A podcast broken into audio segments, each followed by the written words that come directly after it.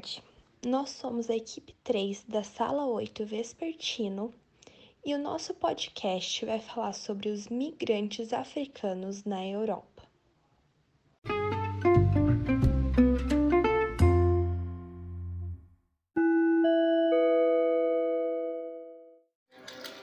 Após o término da Segunda Guerra Mundial, vários países europeus é, se reconstruíram e se destacaram no segmento industrial, né, como a Alemanha e a França. E com o crescimento econômico derivado desse setor, tais né, nações elas se tornaram áreas de atração para trabalhadores e, sobretudo, os imigrantes. No primeiro momento, os imigrantes eram oriundos da própria Europa, países como Portugal, Espanha, Itália, Grécia, que se dirigiam às nações mais desenvolvidas industrialmente, como o intuito de colocar no mercado de trabalho as vagas que surgiram nessa indústria eram direcionadas a trabalhadores que não tinham boa, boa qualificação.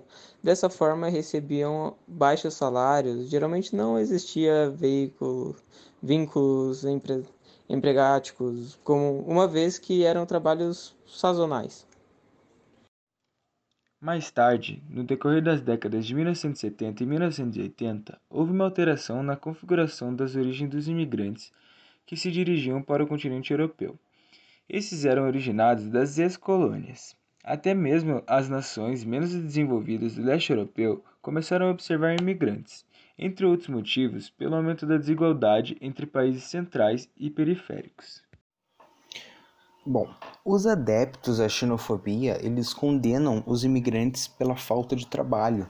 Só que, entretanto, eles esquecem que esse fator foi desencadeado pelos seus próprios líderes, né, que permitiram a entrada desses trabalhadores para executar tarefas que os nativos eles se recusavam a desenvolver, né? Só que esse processo é resultado do imperialismo ocorrido no passado, né, quando as metrópoles tinham como objetivo exclusivo é, explorar a colônia e nunca estabelecer medidas para que essa, para que essa engrenasse né, para o desenvolvimento.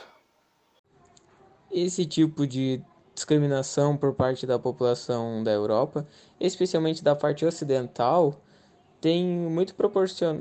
tem proporcionado o crescimento e a atuação de muitos grupos denominados neonazistas.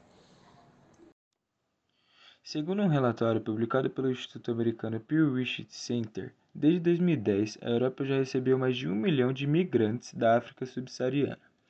E com isso, esse fluxo foi incrementado ano após ano. Um exemplo disso é em 2010, tiveram 58 mil novos pedidos de asilo de imigrantes na Europa, e apenas um ano depois, essa cifra já estava em 84 mil.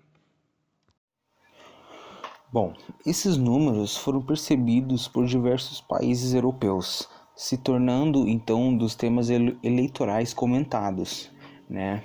A chegada né, desses imigrantes foi fundamental para Marine Le Pen, que com esse tema conseguiu levar seu partido para o segundo turno. O desgosto né, das pessoas quanto à entrada dessas massas vindo da África ajudaram para o sucesso desse partido eleitoral ultranacionalista. Em 2017, foi estimado que mais ou menos 4 milhões de africanos residiam na Europa, e o motivo deles deixarem seus países é porque eles não tinham mais confiança no seu futuro.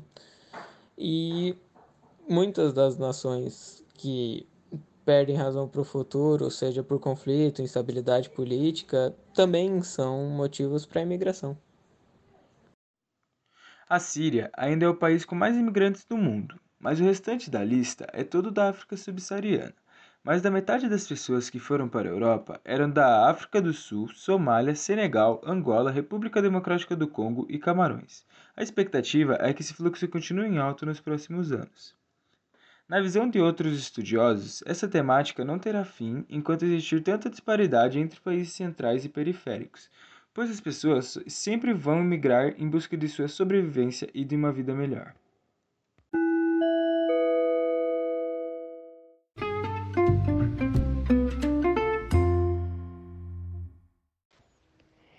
Então, esse foi o nosso podcast. Muito obrigado pela atenção.